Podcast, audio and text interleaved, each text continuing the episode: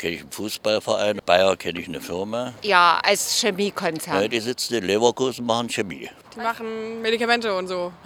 Und Pflanzenschutzmittel. Natürlich, klar, Medikamente wie Aspirin oder so kennt halt weltweit, glaube ich, jeder. Ja, der Name äh, sicherlich mal schon so durch die Ohren gegangen, aber ich könnte jetzt nicht definitiv sagen, was. Von Bayer kenne ich eigentlich immer nur diese ganzen Skandale. Ich weiß, dass ich neulich irgendwas Negatives über sie gehört habe, weil sie irgendwas gekauft haben, was sie nicht hätten kaufen sollen, aber ich bin mir da nicht ganz sicher.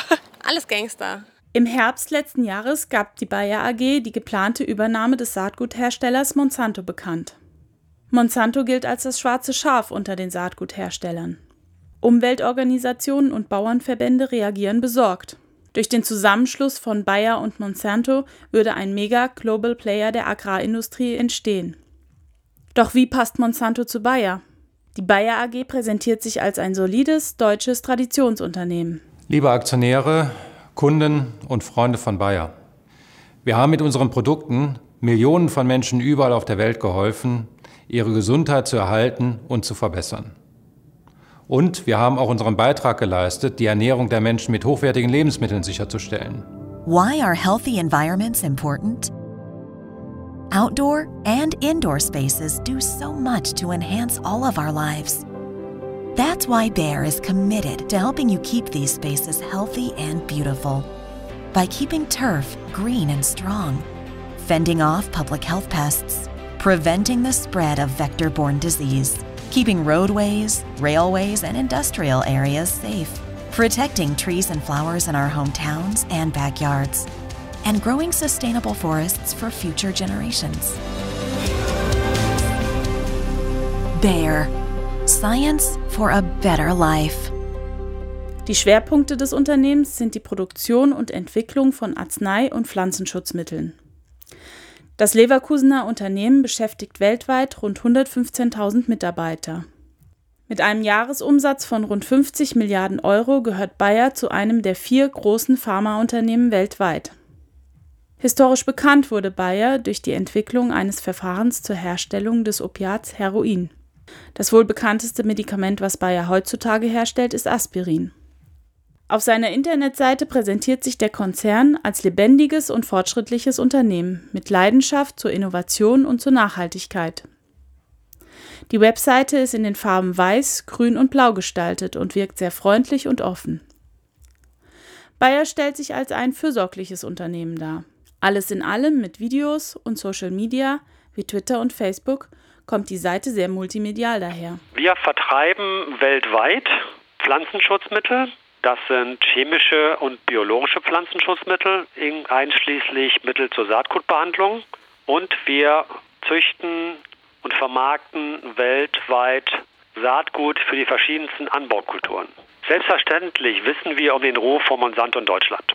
Wir sind von den Chancen, die uns äh, dieser Zusammenschluss bietet, überzeugt.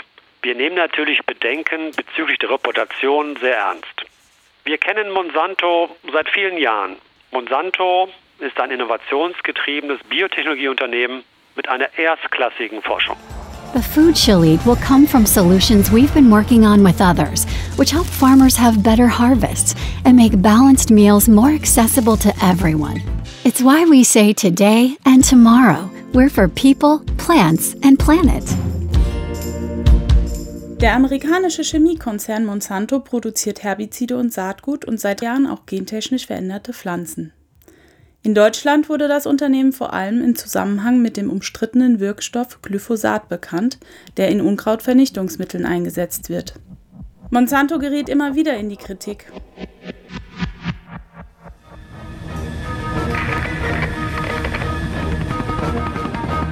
During the Vietnam War, the U.S. military sprayed and dumped an estimated 20 million gallons of chemicals in an attempt to destroy enemy hiding positions in the forest.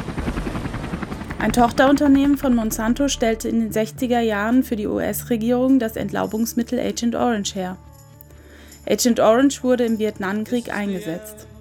Die gesundheitlichen Folgen spüren bis heute sowohl die vietnamesische Bevölkerung als auch die ehemaligen US-Soldaten, die in Vietnam kämpften.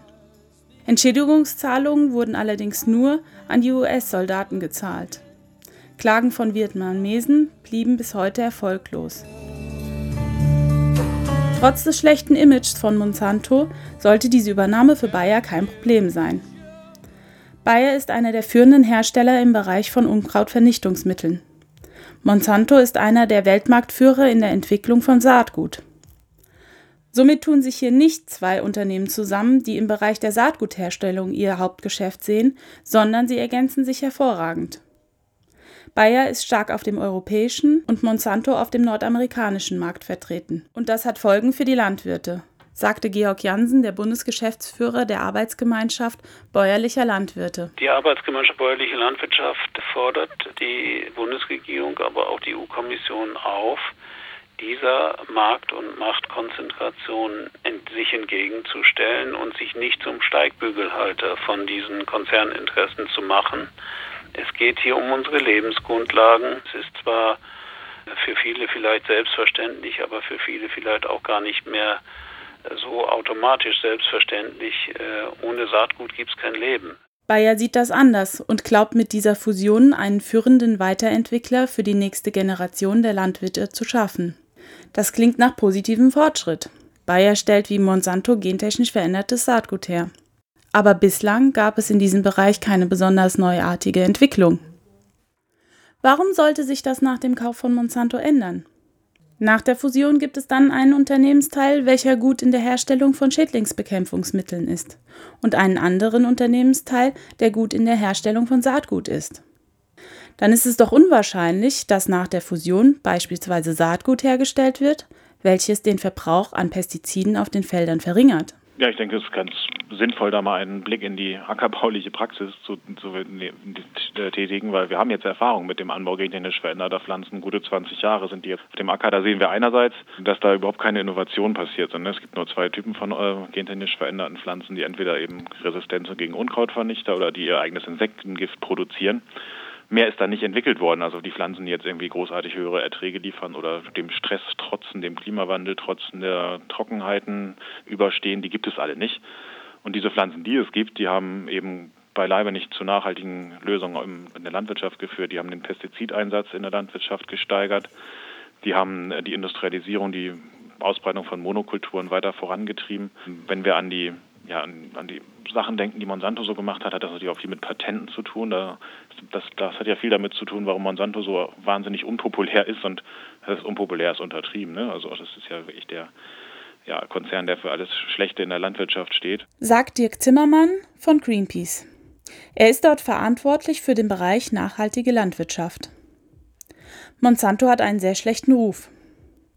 Erinnert sei an die Bauern, auf deren Felder Saatgut von Monsanto gelangte, ohne dass die Bauern davon wussten. Die Bauern hatten dieses Saatgut weder gekauft noch ausgesät. Für diese Bauern wurde es zum Problem, dass sie ohne es zu beabsichtigen im Besitz von Monsantos geistigen Eigentum waren und daraufhin verklagt wurden. Diese und ähnliche Fälle führten dazu, dass Monsanto nicht nur bei Gentechnikgegnern und Umweltorganisationen einen schlechten Ruf genießt. Ganz im Gegensatz dazu steht Bayer. Bayer sieht sich als Partner der Bauern, der durch die Fusion bessere Lösungen für die Landwirte anbieten möchte. 13 verschiedene Apps bietet Bayer bereits dem modernen Bauer an, um ihn agronomisch zu beraten. Vom Schädlingsbestimmer über den Erkenner von Wachstumsstadien, der angebauten Nutzpflanzen bis hin zum Agrarwetter ist alles dabei. Aber könnte es sein, dass dies nur eine Seite der Medaille ist? Naja, jeder Konzern, der im Augenblick äh, auf dem Markt äh, etwas darstellen will, muss sich den Nachhaltigkeitsmantel umhängen. Äh, das tut auch Bayer, das tut auch die Chefetage.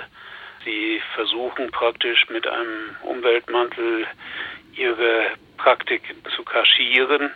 Bayer und Monsanto sind sehr stark im Gentechnikgeschäft seit äh, den 90er Jahren. Sie haben äh, damit äh, schon bewiesen, dass die immer heraufbeschworene faire Partnerschaft mit Bauern äh, nicht weit her ist. Es gibt Strafverfolgung gerade von Farmern in den USA seitens Monsanto. Und wir hatten ja vor gut zehn Jahren den Reisskandal, den, es war ein Bayer-Reis, äh, der gentechnisch verunreinigt war.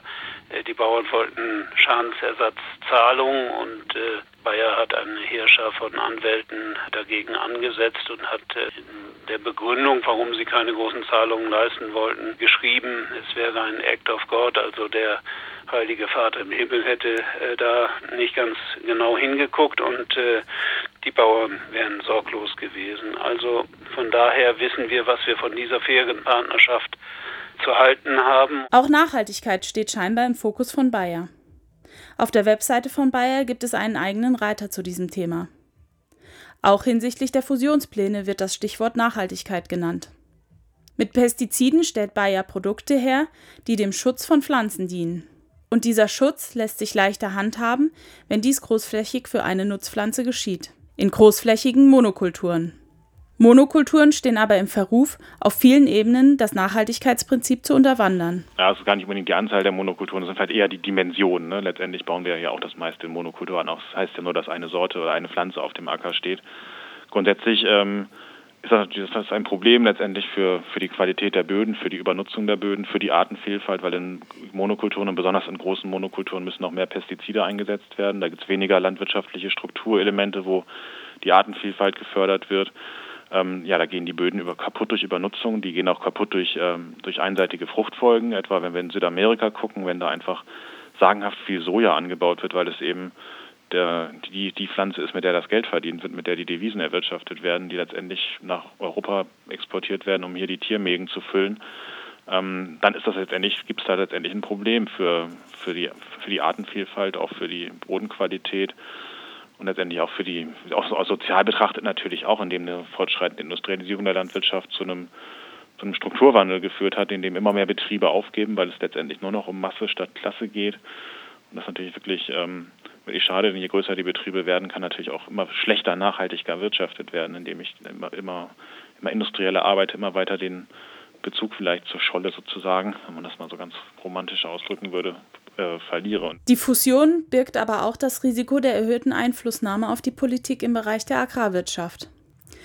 Bayer und Monsanto sind nicht die einzigen Unternehmen, die fusionieren. Weitere führende Agrarunternehmen tun sich zusammen. ChemChina übernimmt gerade Syngenta, Dow fusioniert mit DuPont.